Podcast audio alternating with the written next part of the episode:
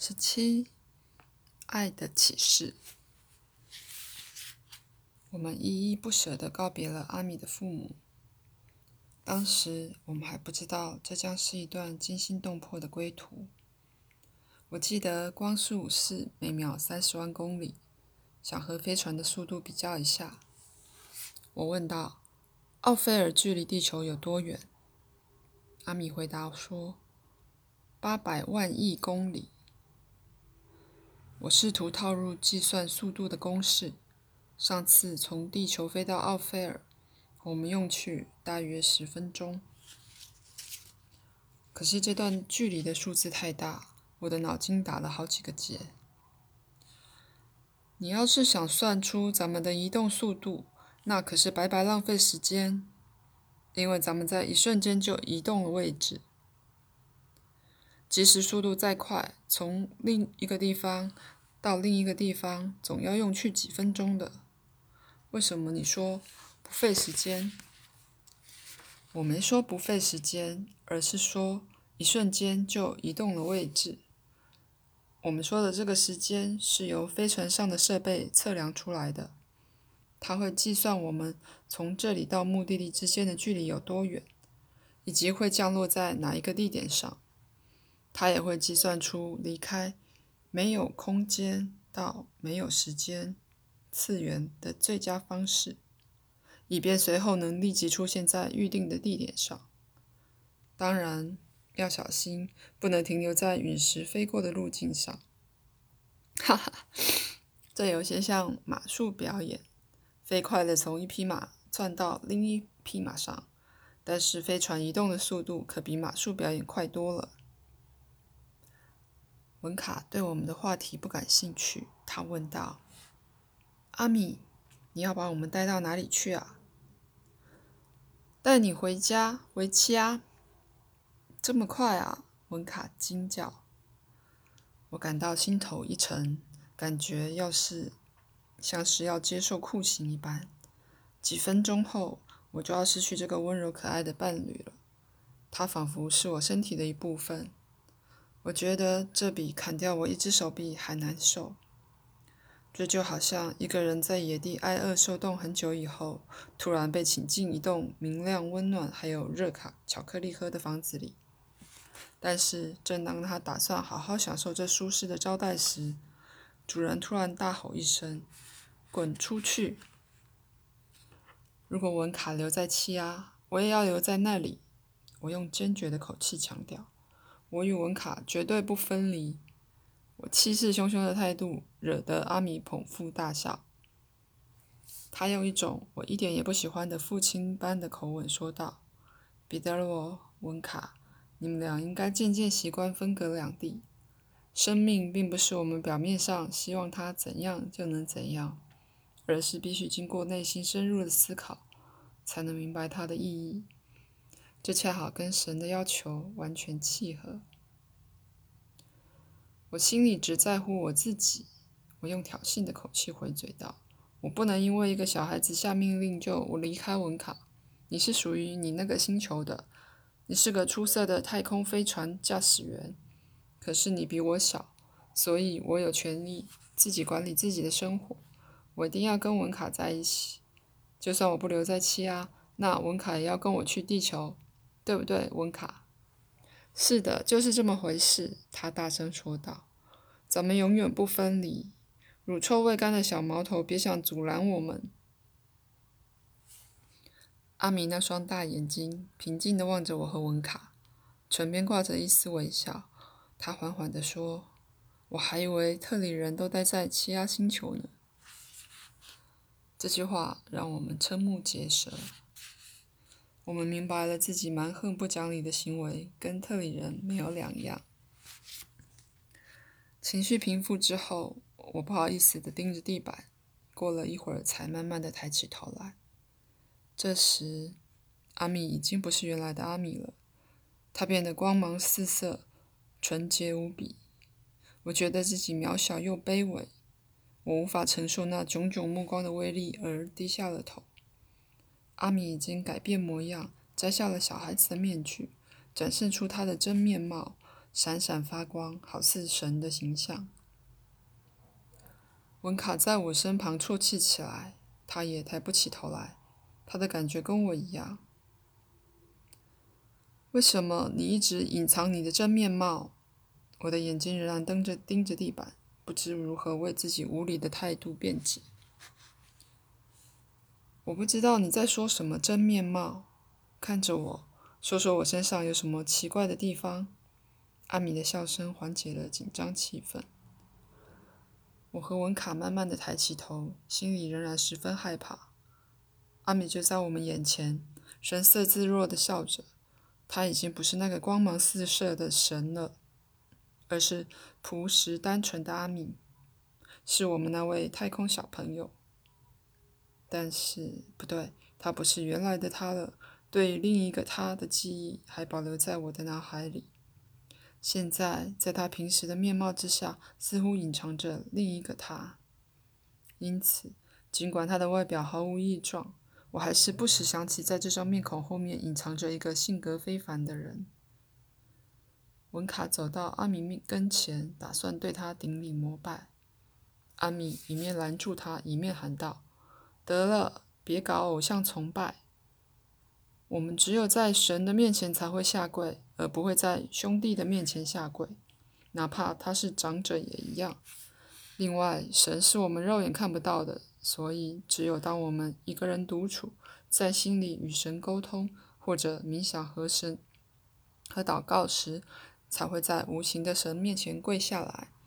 你们跟我来，我让你们见识一下这艘飞船里的另一个空间，在那里，你们可以跟至高无上的神灵交流。阿米带领我们向一扇门走去，他拉开活动门，房间里半明半暗，只有尽头点着一盏小灯。我们走进房间，我们的飞船无论规模大小都有这样的房间，面积则取决于飞船的人数。阿米从我们身后把门带上，适应了里面昏黄的光线之后，我看到房间两侧各有两把椅子，底部。由细长的支柱固定在地板上，房间尽头面对那盏小灯的地板上有一块长方形的垫子，我觉得好像身在一个小教堂里。阿米的声音变得严肃起来：“你们可以跪下或坐下，这里是我们静思或祷告的空间，最好先静思。祷告时。”我们通常是两个人一起，但是在冥想的时候都是独自与神对谈，而且会和他融合为一体。我们选择了下跪，因为觉得有这个必要。我们俩跪在垫子上的时候，阿米启动了一个什么机关，房间被柔和的光线照亮了，显得无与伦比的美丽。玫瑰色、金色、淡紫色和深紫色的多种光线交互穿插，在墙上舞动。我感觉自己到了另外一种境界。文卡高兴地望望四周，唇边挂着微笑。渐渐的，似乎是颜色的影响，让我产生了某种奇异的感觉，某种潜藏在内心深处的愿望，像闭上眼睛。把自己奉献给刚刚感觉到的那种伟大而美好的神圣情怀。我不知道那股神圣的力量来自我身外还是心中。或许我当时脑海里最后的想法就是意识到自己正在一艘宇宙飞船上，不属于现在所处的时间和空间，像是在宇宙里迷失了方向，却又像处在宇宙的中心点。因为此时此刻的我正与造物主对谈。随后，充斥在我脑海里的不再是任何观念和想法，而是一些不需透过大脑思考就可以直接从心灵感受到的体验。我并不是在想些什么，而是强烈的感受到这一切。我的身体被一道金色的光芒包围，那道光芒是有生命的，而且有很大的力量。这股力量会逐渐增强，变得非常巨大，而且强度会持续下去。我感受到一种单纯的幸福，心中没有半点疑惑。因为所有问题的解答尽在心头。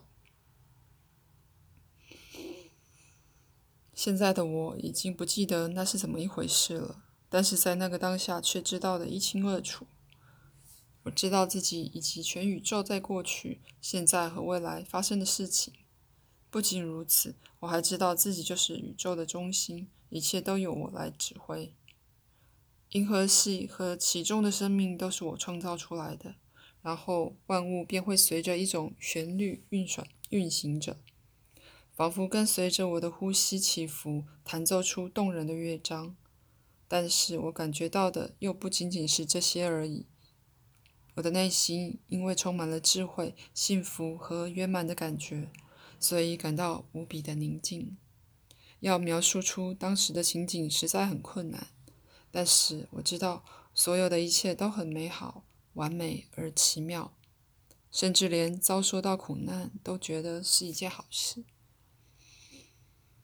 最后，我站在一个很高的地方，放眼望去，看到时间的洪流不停地向前奔流而去。这是一种很好的体验。对我来说，这是一种自我教育、净化心灵、改正错误和增强信心的良方。我能够理解人们之所以会遭受到苦难，是因为遗忘了什么的关系。但到底是遗忘了什么？我也不知道，在这个时候，我突然感觉到自己的意识已经回归到原本的状态。我又开始运用理智和逻辑来思考问题，而本来已经了然于心的答案也消失得无影无踪。但到底遗忘了什么呢？我感觉到了自己的身体，感觉到跪在垫子上沉重的膝盖。一部分的我不愿意回到我那小小的身体里去，另外一部分则催促我回去。我想离开垫子，回去指挥宇宙，回到那个充满无限睿智的中心点去，去找回答案。苦难是由于遗忘造成的，但到底是遗忘了什么呢？想着想着，我马上按照原来的方法重温了刚刚的体验，但是有一股力量把我拉出来，让我回到飞船上，回到我沉重的身体里。我好像听见有人对我说：“别忘了你的使命是什么，你的使命必须在下面的世界执行。”我当然知道啊，但是我却不想记起来，我只想反抗这个声音。回到上面的世界去，但是此时我的内心却有个声音告诉我：你必须先经历过下面的世界，才有资格到上面的世界。然而，我还是想不起来到底遗忘了什么才会遭受到苦难。阿米这时来到我身边说：“就是遗忘了真正的自己是谁。”遗忘了自己的本质是什么，而这正是我需要的答案。听到了之后，我便下定决心回到飞船里的船舱，回到自己的身体里。等我睁开眼睛的时候，美丽的颜色已经消失，只剩下眼前的一小盏灯。文卡站在那位外星儿童旁边等着我，他由于感动而双眼潮湿。情绪平复之后，我花了一点时间调试，然后慢慢的回归到自己真正的身份，回到原本有很多事都不知道而常犯错错的状态。遗忘了自己的本质是什么，因为我已经快要忘记这句话的意义了，所以为了唤起仅有的记忆，我又对自己说了一次。阿米说：“这也就是我们为什么会犯错的原因，因为犯了这些错误，所以遭受苦难，就是我们必须付出的代价。”我不明白，那么我的本质又是什么呢？就是神的化身。阿米回答，一面扶着我站起来。就在我们离开那个像小教堂的地方时。我试着回想刚刚经历过的这一切，以及我待过的那个中心点，一个充满无穷的幸福和智慧的地方。这就对了，千万别忘记这个中心点，那就是你真正的本质。如果你以后在待人处事时都能从这个中心点出发，就不会犯错，也就不会遭受苦难了。阿米，你说的对，我体验到了那种浑身充满智慧的感觉。我体验到了那种浑身充满了爱情的感觉。文卡激动地说：“智慧加爱情，看到了吧？你们是一对互补的伴侣，你们两个各自都体现了部分神的精神。”阿米向飞船的控制仪器走去。你们看，咱们就要到达气压了，千万别再闹出什么乱子来啊！哈哈。他的话让我们想起不久之前对他的冒犯，以及后来他全身散发光芒的情景。我们一直不明白你是怎么摇身一变就变成了发光人的。最大的变化其实是发生在你们身上。你们在刹那间就看到了事情的本来面貌，看到了超越表面现象的东西。我们人人都有超越表面的许多东西，个个都是可以发光的人。但仅仅在某些时刻，我们才能理会到自己或者别人的真正意义，因为那时候你们的态度很差，所以你们内心真正的本质便发挥了功能，让你们知道自己的行为是错误的。可是你们会这么做，只是因为想保护自己的感情，不想分开罢了。由此可见，感情往往是造成暴力行为的最大原因之一。我和文卡对看了一眼，在听到如此矛盾的说法之后，我们都感到非常困困惑。母狼基于母爱，会非常凶猛地对待攻击小狼敌人。就是这种对亲人的爱，使人类常常对别人残忍和自私，甚至引起战争。所以，这种爱也可能使你们的星球面临危险。我以为我明白了他的意思，便脱口说出：“因为那是假爱。这种感情并不是假的，它当然也是爱，只不过它的层次比较低，程度也不高而已。我们称之为偏爱。”这种偏爱甚至会促使人们去盗窃、欺骗、杀人，只求生存，也是一种实现爱的方式。但是他们只关心自己，只关心他们的家庭成员和与他们相关的人。遗憾的是，这种为了求生存而引发的战争，会导致人与人之间互相争夺，甚至丧失宝贵的生命。这就是过分偏爱的后果。阿米，你说的有道理。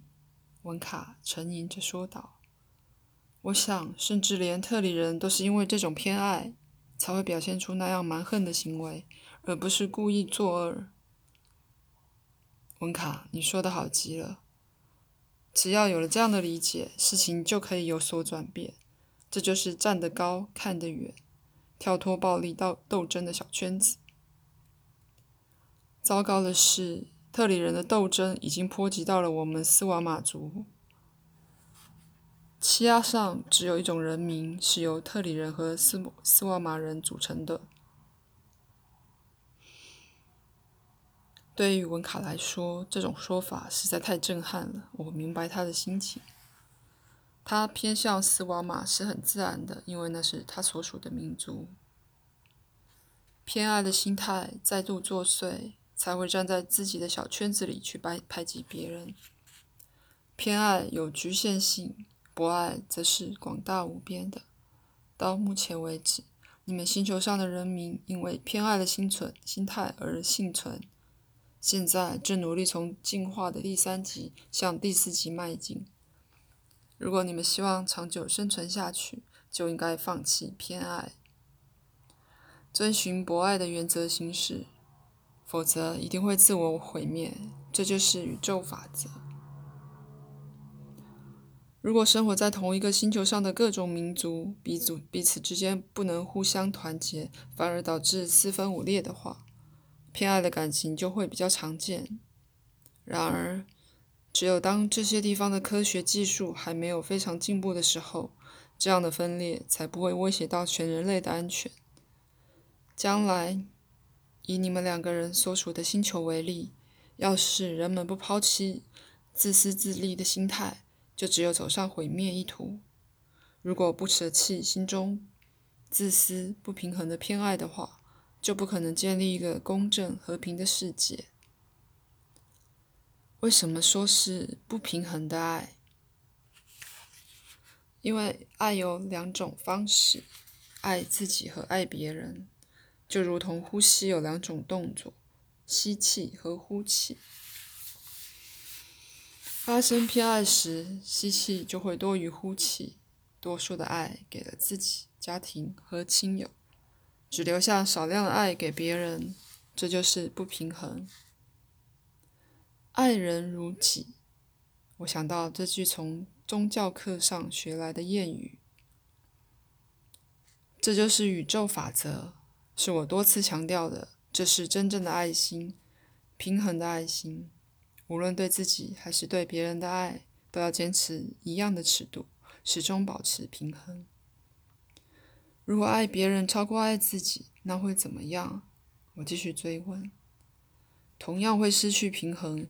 那等于只呼气而不吸气，过几分钟后就会僵直不动了。看来平衡是个重要的观念，温卡说。爱特里人要如同爱斯瓦马人一样，阿米笑着表示道。我尽量吧，我真的要试一试。仪表板上的红灯是熄灭的，其他人看不见我们的飞船。我们停在一座城市郊区的上空，下面的景色就和地球上的某个城市差不多。我没有兴趣看那些东西，因为我和文卡就要分别了。谁知道什么时候能再相见呢？我感到胸口有东西压迫着我。阿米说：“你们各自写完第二本书的时候就可以相见了。这本书是为了记录阿米重新归来。”阿米，你的知识丰富，本领强大，但是文法显然不是你的强项。为什么这么说，彼得罗？因为既然说归来，就不用说重新了。阿米归来就足够了。